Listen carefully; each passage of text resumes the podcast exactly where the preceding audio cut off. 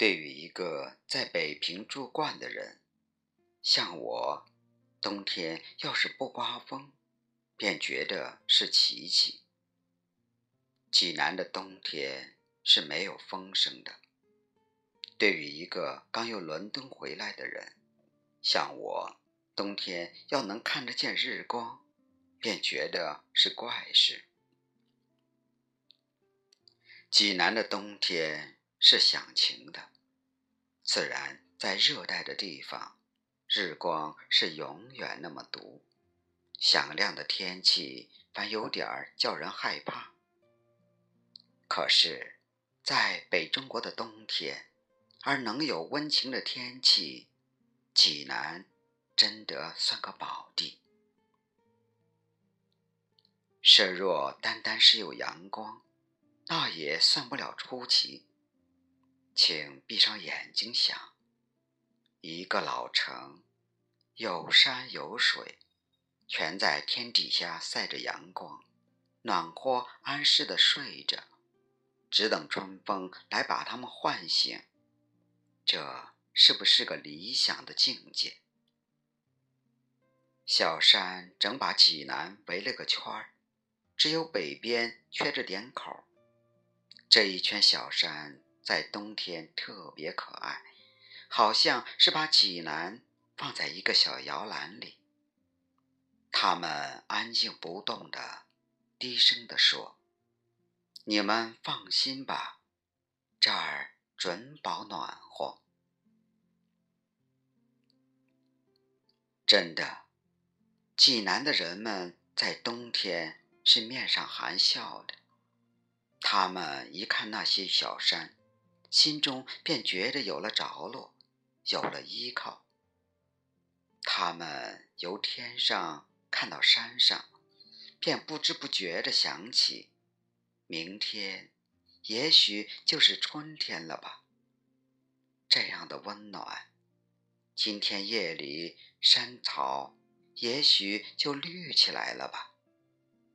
就是这点幻想。不能一时实现，他们也并不着急，因为有这样慈善的冬天，干啥还希望别的呢？最妙的是下点小雪呀！看吧，山上的矮松越发的青黑，树尖上顶着一截白花，好像是本看护妇。山尖儿全白了，给蓝天镶上一道银边。山坡上，有的地方雪厚点儿，有的地方草色还露着。这样一道白，一道暗黄，给山们穿上一件带水纹的花衣。看着看着，这件花衣好像被风儿吹动。叫你希望看见一点更美的山的肌肤。等到快日落的时候，微黄的阳光斜射在山腰上，那点薄雪好像忽然害了羞，微微露出点粉色。就是下小雪吧，济南是受不住大雪的。那些小山。太秀气！古老的济南，城里那么狭窄，城外又那么宽敞。山坡上卧着些小村庄，小村庄的房顶上卧着点雪。对，就是这张小水墨画，也许是唐代的名手画的吧。那水呢？不但不结冰，反倒在绿藻上冒着点热气。水藻真绿，把中年储蓄的绿色全拿出来了。天儿越晴，水藻越绿。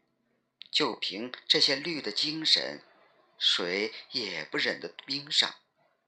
况且那长枝的垂柳。还要在水里照个影儿呢。看吧，由澄清的河水慢慢往上看吧。空中、半空中、天上，自上而下，全是那么清亮，那么蓝汪汪的。